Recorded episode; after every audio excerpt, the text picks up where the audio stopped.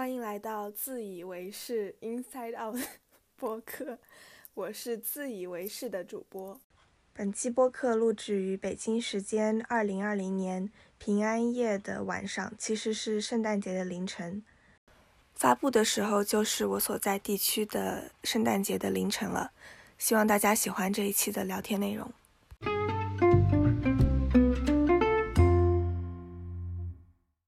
今天怎么样呀？还不错，因为我现在没有在上班了，起码少了很大一部分的压力吧。其实如果上班的话，它整个的东西是包围着过来的，然后不上班之后，你其实只是减少了一部分这个包围的东西，但其实还是被包围着的。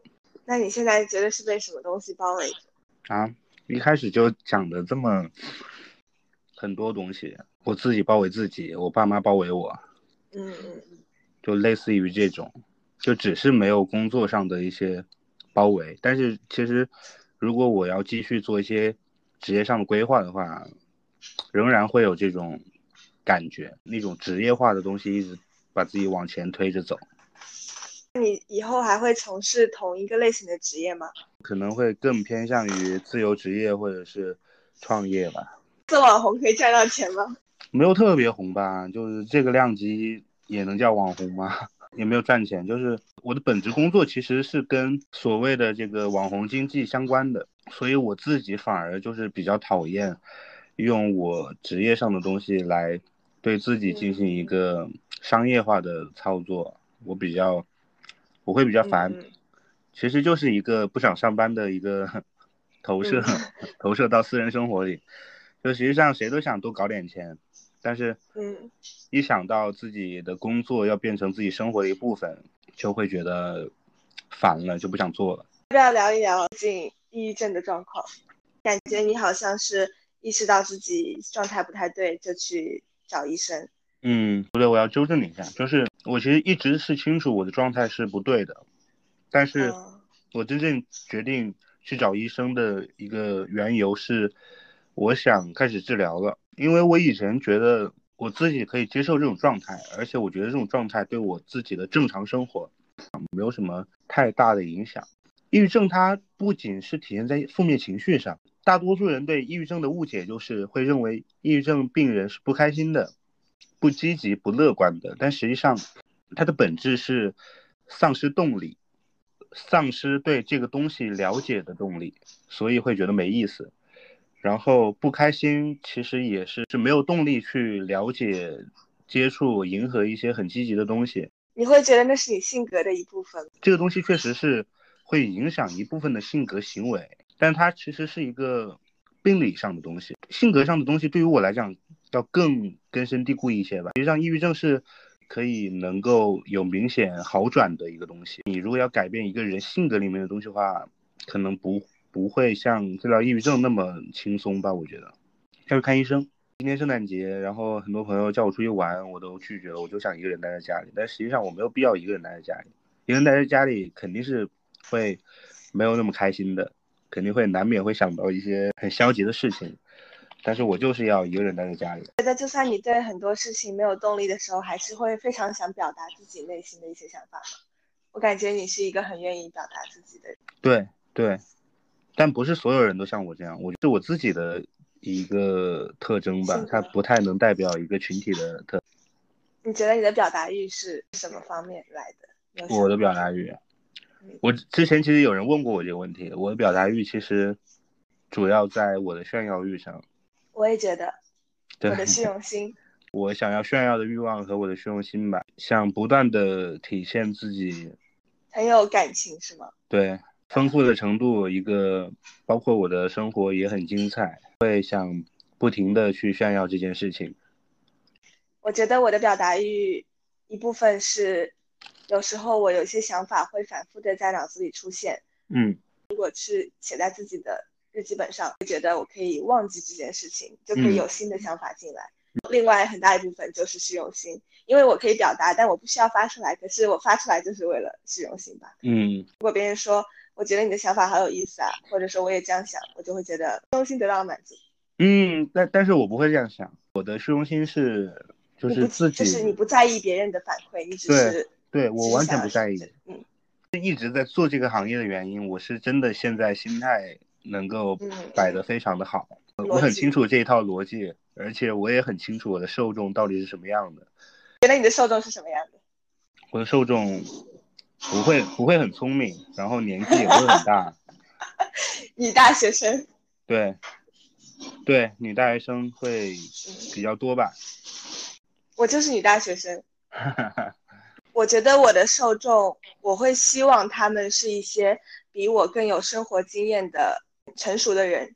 嗯。当这些人来跟我说，呃，我觉得你很有潜潜能啊，我觉得你这么小就想这些问题就就很不错，我就会我会觉得自己有希望。嗯。我比较喜欢就是跟比我大至少几岁的人。交流，我就算做的很愚蠢的事情，我也可以用年龄这个借口来说，我只是 我只是比较幼稚，比较年轻。嗯嗯，其实你这些想法在我身上也有一部分的体现。其实比较成功的人，他是需要看一些他自己喜欢的东西来缓解一下自己一些什么压力之类的也好嘛。就是我其实有接触一些关注微博的还比较成功的人的。然后，有时候我会主动找他们聊天，聊一些关于工作的事情，或者是关于我自己的一些事情。然后他们会给出一些看法。然后在这个过程里面，我觉得我进步了，就是会有一个不同维度的人给我一些声音，让我来听到。另外一个就是我，我会觉得我被认可了。尤其是我以前很喜欢的那种人，现在觉得，现在他就直接主动的跟我说你很不错。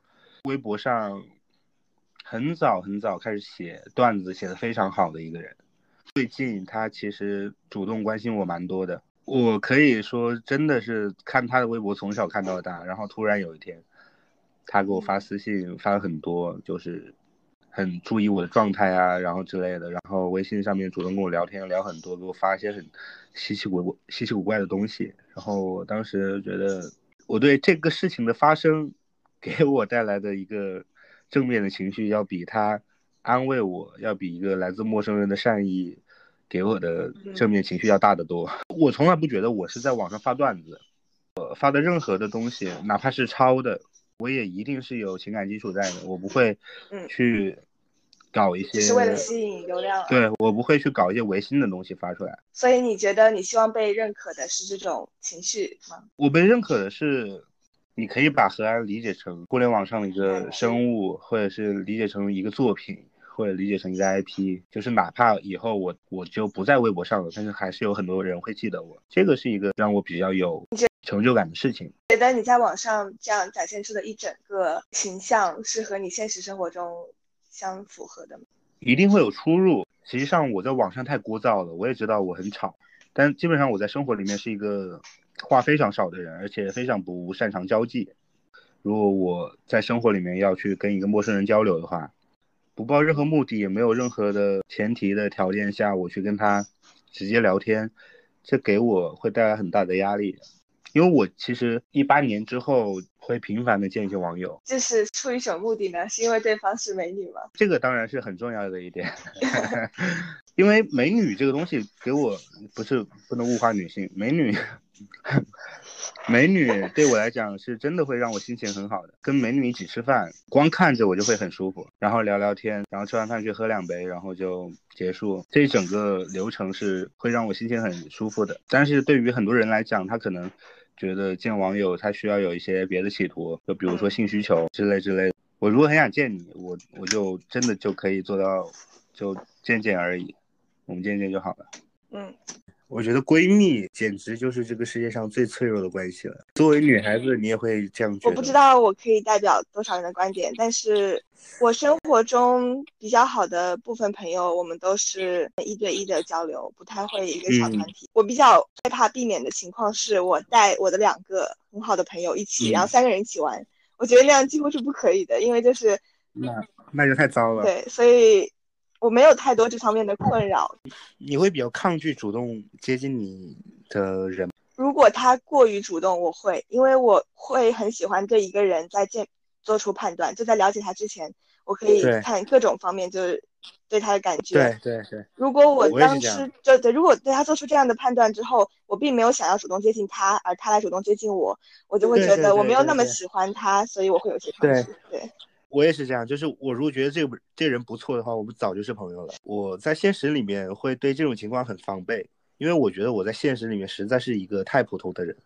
基于他知道我的网络身份的前提还好，提前减少了很多沟通的成本嘛，互相了解的成本。但是如果到那种很 social 的场合，一个人过来跟你很 social 的话，我就我很抗拒。但实际上。这个是一个人需要慢慢接受的过程。可能更聪明的做法就是以同样的热情去回应他，但是其实你内心是设好防线的。我心里的边界感是很明显的。但凡这个人，在我们有机会能建立很深厚的感情之前，他如果有什么事情会让我觉得不是很舒服的话，那我们其实也基本上不可能会建立很深厚的感情。我其实也有见到一些一见到本人就祛魅了，我就没有那么想接近他的生活的东西了，就真实的东西，我只用看他在网上的一个样子就可以了。如果我在现实中对他们祛魅了，那么我会就接连对他网上的形象也祛魅。我不会，我不会，我反而会对他网上的东西更感兴趣。我会好奇他是怎么做到能够如此分裂的。我不太能理解一个人他其实。真实是这样想的，但是他一定要发出来给大家看到他是那样想。比如就很普遍的，就是尊重女性这个，然后就是对感情忠贞。现在很多所谓的情感博主，现实里就是一个会玩弄别人。一个人他可能对你可能会看到他在某些地方付出是比较表现的比较真诚，但是我个人的感受可能不是这样。我之前可能是不能理解这种行为，直到可能我遇到有一点点类似的。我对我的好朋友会很真诚，但是我对我一个非常讨厌的人，就是我连讨厌他都不想要真诚的去讨厌他，我就可以有一点点理解。我明白你的意思，但是我是很相信自己的感受的，我是对自己的感受很盲目自信的一个人。如果他让我感受出来他是这样的人，嗯，那他客观上一定是这样。就这个是由你过去的经验来佐证的吗？有经验佐证，其实就是一个很正常的防御机制吧。嗯，但是就是因为有太多的经验。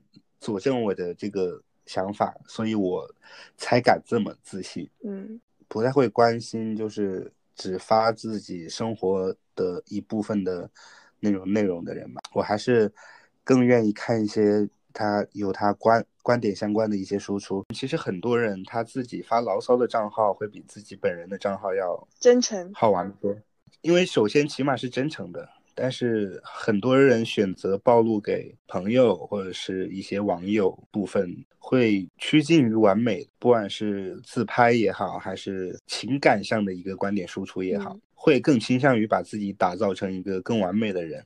我自己发自拍会有一个这种叛逆心理，在我一直知道我发出来的自拍都很难看，我的想法是，你们都拍这么好，我就我就不好好拍，我就要拍的很丑。后面会发现，真的很有意思，就是通过自拍这个东西，能看出来很多有意思的东西。我刚才想提的一点是，我觉得你这个体验和这个自由是和男性、女性身份有也有一点关系。作为一个女生，我看感觉看到了一个男生在网上分享他各方面，包括内心，就是不全是积极的方面的内容，我会更想了解这个人。嗯嗯，但是如果是一个女生，我觉得如果她分享了太多太琐碎，或者有一些就挣扎的那种那种情感的话，她可能会吓跑一些男生。嗯，然后如果他们在社交上，呃，在网络上是想要有一点社交意义，想要可能是想认识新的人，或者是和网友变现这样的，那他就会需要避免这样子做，就需要有打造出一个比较好的人设。对。我也有想过，我有想过，我有想过你说的这个东西，我觉得没有必要吧。所以你 觉得你做的所有事情都是自洽的？嗯，我是很能自洽的人。你会很不喜欢不自洽的人吗？我不会，我现在会更讨厌比较虚伪、两面三两面三刀的人。但实际上也有人用两面三刀来评价过我，虽然我并不觉得自己两面三刀。那你有没有觉得那些两面三刀的人，他有可能也是很自洽的呢？会啊，会啊，当然就是，身很多人都很自洽的，自洽并不是一件难事。嗯，也并不是一件，也不一定是一件好事。当然不会是一件太好的事情，因为你其实自己说服了自己之后，你没有办法让自己变得更好了。嗯，是有有些事情是客观就很错的一件事情，它其实跟所谓的道德、跟所谓的一些伦理的东西无关的，它就是一个错的事情。有还有想问你的，就是其实我刚开始没有想很多问题，但是就听你的讲话，我会有很多好奇的地方。比如说，嗯，比如说你喜欢美女，但这是这是人之常情嘛。如果说他们的性格上有让你觉得不喜欢太单一的内容，会对你对他们的喜欢产生改变吗？我是觉得美女的生活她是不会太单一的，嗯，而且她的想法也不会太。因为她的外貌已经就真的会决定很多事情，美女只是一个所有的因素的一个集合点。我只是说，我更发现美女在这些方面上，她比普通的女孩子有更多的复杂的东西。那你觉得这个事情对男生适应吗？我感觉好像美女更容易比帅哥有趣。男的，男的普遍没啥意思。他其实是有有一个闭环的，嗯，帅哥他其实他的生活其实会比美女要容易容易而且简单的多。他其实长得帅的男的比长得好看的女的更擅长利用自己的外在优势，可能是作为一个长得较为丑陋的男人对长得比较帅气的男人的一个偏见。但是，嗯，就是我我我确实有仔细想过这件事情的。我觉得这些事情都脱不开，就是我们所在的社会的这些性别上的东西。对，这个社会它就是会让男人比较好过，让女人比较难过，而往往在对女人跟女人之间就比较敌视的一个氛围下，他给了一部分女孩子更好的外在条件，嗯，以此对他们来说也是有很大的怀璧怀璧其罪的意思，有点就是，他其实是会让他。更不利于在女性群体里面的一个生存，但是其实男人男人对自己身边比自己更帅的人，甚至是比自己更有钱的人，他其实敌意是远远没有女性给女性带来的敌意大的。美女在对待感情上，她不会是越来越聪明的，就是因为她实际上就没有遇到过什么太好的人，而且还有一点，还有一点是最关键的。就是在当下这个社会上，他从来就没有把女性当成一个人，哪怕是女性对女性自己，就实际上这个社会是不把任何人当人看的一个社会。但是在同等的条件下，在同等的认知情况下，女人对于在他们在人的认知里面，女人的概念是最弱的，就是就扯复杂了。实际上，所有的所有的问题都是社会问题。我前段时间跟朋友讲，就再扯就扯远了。每次一想到这种很大的问题，我就心里就只有一个一个想法，就是美女太难了，爱美女 要热爱美女。就是我当时说热爱美女，不是为了说让你把她骗到手去搞她，就太肤浅了。就是就像我经常说的，我说。大家一定要，美女真的很可怜，美女真的值得很好的爱。如果你有机会跟美女谈恋爱的话，你就一定要好好爱她。当然，其实有机会跟任何人谈恋爱都应该好好爱她。我有种感觉，就是你在说的美女是漂亮的五官从小到大，而不是作为一个女女呃作为一个腐女，我尽量做到就是不对美女有这种就社会教会我的敌意。但是我欣比较欣赏的女性，她不算是那种就是漂亮的五官从小到大，因为。对我来说，那是有可能达到的样子，所以我会喜欢那种类型。你很喜欢？那这种是不在你范围内算是可怜的美女吧？你应该是很喜欢那种生命力很旺盛的那种人。我只是在说外貌上来说，我会我会希望变成那样的人。生命力旺盛当然也是一部分，但只是从外形来说，就是健身啊，对自己身材有很好的保持。嗯，她长得当然不丑，但是不算是一种精致漂亮的五官，可是把自己打扮的很有风格、很有气质那种。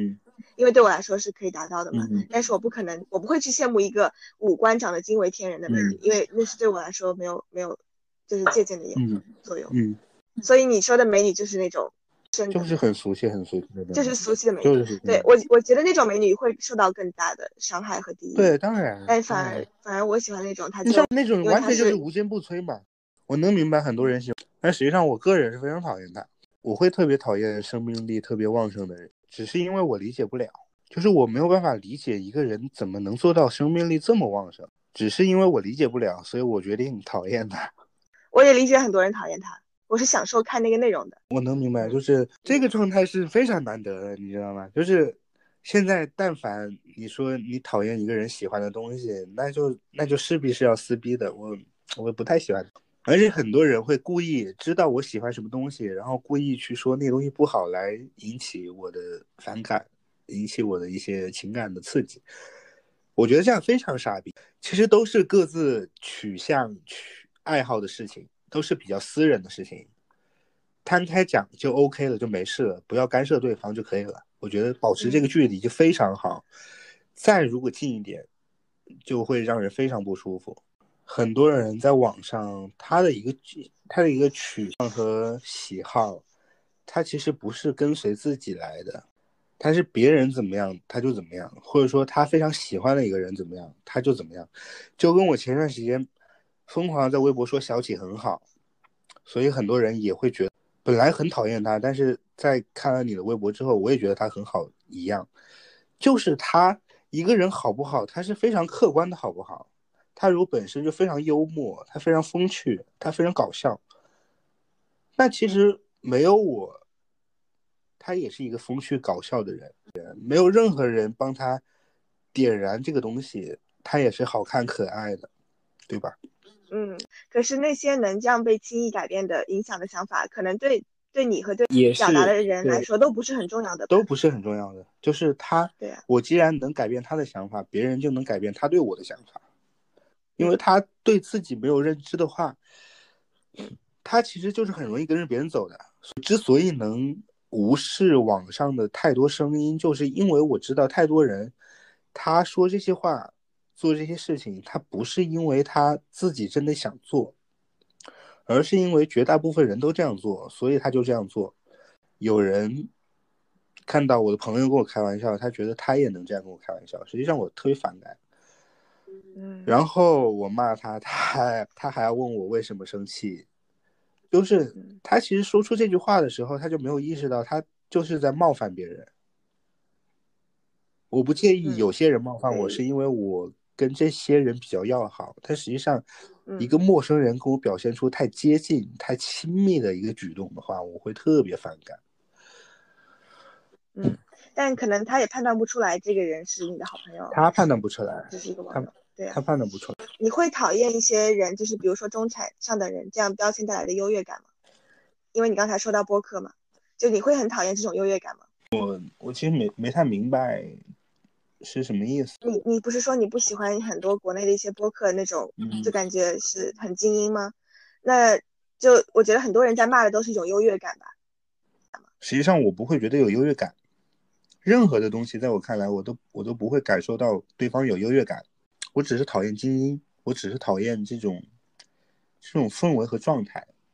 我不会觉得他们有一种什么优越感，他表现出来的优越感，他起码没有优越到我。我是因为不喜欢精英，你是讨厌他与生俱来的这个位置吗？这个就这个就又扯大了，因为我实际上我也不知道我究竟在讨厌什么东西。上海这座城市并不能太吸引我。国内所有的一线城市里面，我最喜欢的是深圳。上海是一个非常精致的地方。嗯，如果就是把城市拟人化，它上海有一个社会身份的话，它一定是小资，一定是精英。但是深圳，如果把它拟人化，给他一个社社会身份，他一定是一个可以说是拆二代。嗯，就是他的欲望都很直白，是吗？非常直白，非常直白。嗯，就是我发财之后，我就是要去买豪车，我就是要在街上把把油门踩的最大声，轰轰轰的，我就是让所有人听见我有这样我有这辆车。但是对于所谓的中产中产来讲，精英来讲，他其实。需要打算很多东西，就是比如说什么规避什么风险，做一些存款，做一些投资啥的，就是像这种东西体现在这些方面上。然后每天都要喝咖啡，我我没有觉得每天喝咖啡有什么问题，但是就是这个东西会客观上对我带来很不适的感受。其实我真的不太能找得到我到底讨厌他们的什么点，因为从任何一点说说起来都很像我在仇富，嗯，但实际上我没有。我并不仇富，你会不会觉得就这种状态会是一种没有在就是对自己保保持真实真诚的状态，然后觉得他们是没有就是不对自己内心的探索不够，没有没有不够深吗？我我我不会这样觉得，相反，其实在上海的这群所谓的精英，他其实。是对自我审视非常多的人，对对，因为我自己都没有太理理得清自己要说什么。我现在就是很讨厌很很很精致的东西。你会相信非常讨厌的东西里面一定有你自己吗？当然，当然，当然，当然，一定有，一定有，他一定有某种我想达到但是达不到的状态。可能我心底里特别想成为那样的人，但是我无论如何都做不到，所以我就干脆只好讨厌他。对，有可能是这样，因为我其实也是蛮中产的，我也喜欢搞些音乐啊，搞些什么黑胶呀，也喜欢研究一下路由器翻墙啊，在在家里电视上面看奈飞啊，搞些这种东西。但实际上也没什么，也没必要一定要在电视上看奈飞，电脑上也能看，对吧？我的生活习惯也慢慢在往。一个正常的城市中产上靠，真的很奇怪。我哎，但是我今天之前从来没有想过这个问题。我到底讨厌上海啥？我在上海其实过每天都过得还可以，但是我就是对上海喜欢喜欢不起来。嗯，我刚刚想说，嗯，有有就是现在我感觉我能我我认为我可以做到什么东西都没有很大的愤怒之类的。一部分原因是。我可以看到，就是这些人他们在骂、在恨的一些东西，是他们看到了自己，嗯，不想变成的样子，就他们在害怕自己内心的东西。然后有一些人极度吹捧的或者在炫耀的东西，也是因为他们内心在缺失这些东西，嗯，所以就好像没有什么是值得我觉得让我看了很生气或者很羡慕的。然后聊到优越感的话，我发现就是身边会有一些人，他们会对这会对别人的优越感。会很很讨厌那那种表现出来的创造人的优越感，就很多网上的可能对这些播客的批评啊，或者其他内容的批评，就会说他们太上等了，什么什么，在批评这种优越感。我在审视这些人不同的观点的时候，我也很容易产生一种优越感，我会觉得说我看自己比你看自己要看得深，所以我有一种优越感。然后我就发现，我想要避免优越感，让我去做一些思考，最后也会给我一种思考上的优越感。你没有必要去逃避优越感这个事情。所谓的优越感，其实我在观察一个人的时候，我的优越感就产生了。因为你在审视他，你觉得你是，所以我觉得我我我的我的维度要比他高。其实这个词也还是蛮大的。我想到一点，就是在学校里的时候，就是上课下课之间走在走廊上，我就会就是在脑子里就是看每个人嘛，看路过的每个人。我就发现没有一个人在看我，就每个人都在看其他东西，或者是看前方，很努力的表现出没有在看任何一个人的样子。我就会觉得好奇怪，为什么没有人在看，只有我在看吗？但是我又觉得这样的想法未必也太自恋了，就觉得太有优越感了。优越感，挺有意思的。我我深思了一下，我靠，其实这是最被被很多很多人被骂的来源。对，就是。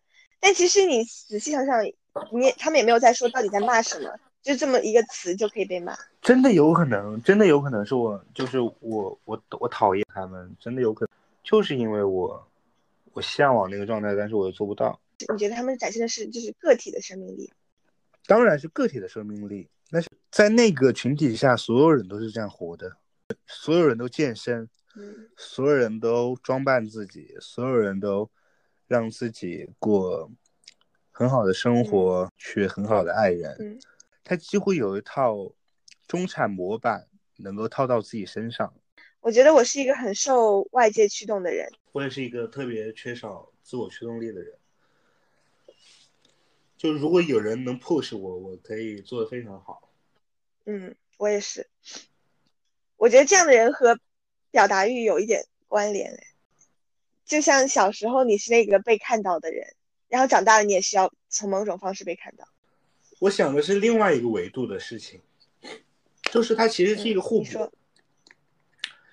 就是你如果一旦需要被人 push 才能不断的进步的话。你没有被 push，你会主动的去找这个 push，所以你需要输出来让你得到一些回馈，然后这个回馈的东西成为了能够 push 你的动力。嗯，也有道理。我觉得我的缺点是，就是我需要这个外在的驱动力，但是我的优点就是我很大的动力是找这个动力，我的动力在找这个动力。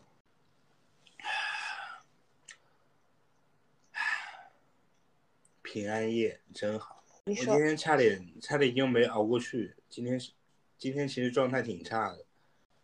你是没熬过去，是要做一些伤害自己的事情吗？没有，只是只是阐述一种状态，并不会真的熬不过去。嗯，这样听起来就是嗯好很多。对，要实际上要好很多，但是也也还是蛮糟糕的。说一说会。会更糟糕吗？还是会不会不会会会说很多，就是我太需要这种聊天了，我我很需要这种，那我很荣幸，我很需要这种，但是我我知道其实这种聊天客观上不能让我更好，实际上越深刻的聊天，并不能帮到我什么东西，因为讲的还是我已经知道的事情，只是我把我把一个人陷入虚虚无时刻的想法直接讲出来而已。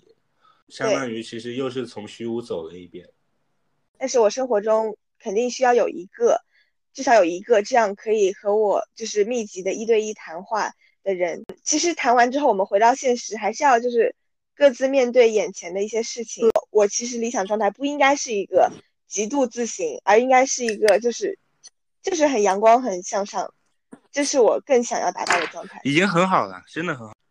你的状态其实是有带动我。坦白讲，我自己也会找找一些固定的人，能够听我一些声音，听我的一些负面的声音。我不确定我是否能，是不是真的会给他们带来一些困扰。而且我最近把药停了，我不决定治了，因为我还是觉得，我这个人能体现价值的时候，就是我情绪比较丰满的时候。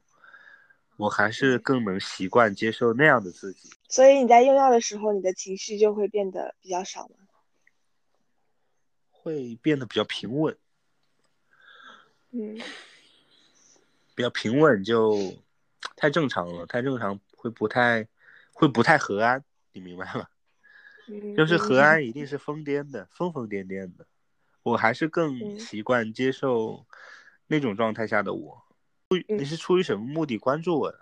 就觉得你写的一些文字就挺有意思。刚开始应该是这样，后来看到你发自拍，然后我就又取关过。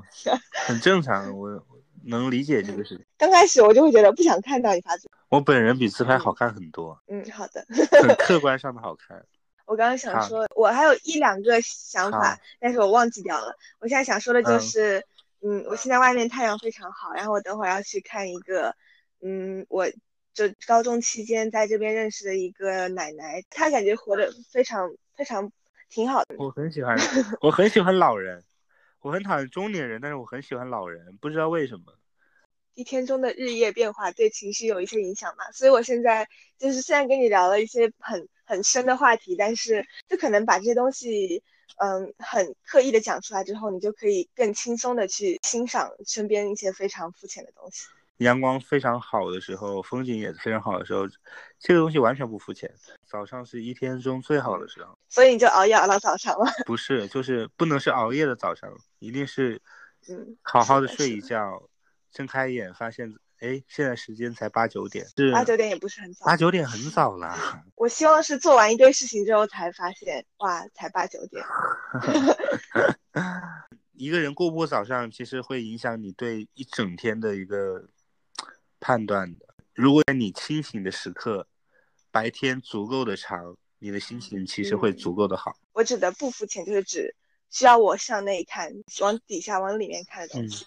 然后肤浅就是指，就是外面很表象的东西，但是并不是指它是坏不好的。就是肤浅就是字面意思嘛，就是肌肤能够接触到的东西，这能带来非常踏实的快乐的东西。虚无的东西特别没劲。我老看到网上那些人想找 soul mate，soul mate，其实没有那么有意思。我理想中的伴侣，我不会想要找一个和我谈这方面内容的人，因为我可以通过朋友满足就是这方面的需，就是表达和需求。只要我能跟他讲一些，偶尔讲到一些东西，他不会抵触，不会觉得说你这很蠢，而是好奇的来就是听，愿意听就够了。但我并不觉得需要找一个像灵魂伴侣这样的，我觉得那样两个人说不定会走向毁灭。对。会毁灭，会毁灭。嗯，唉，真不错。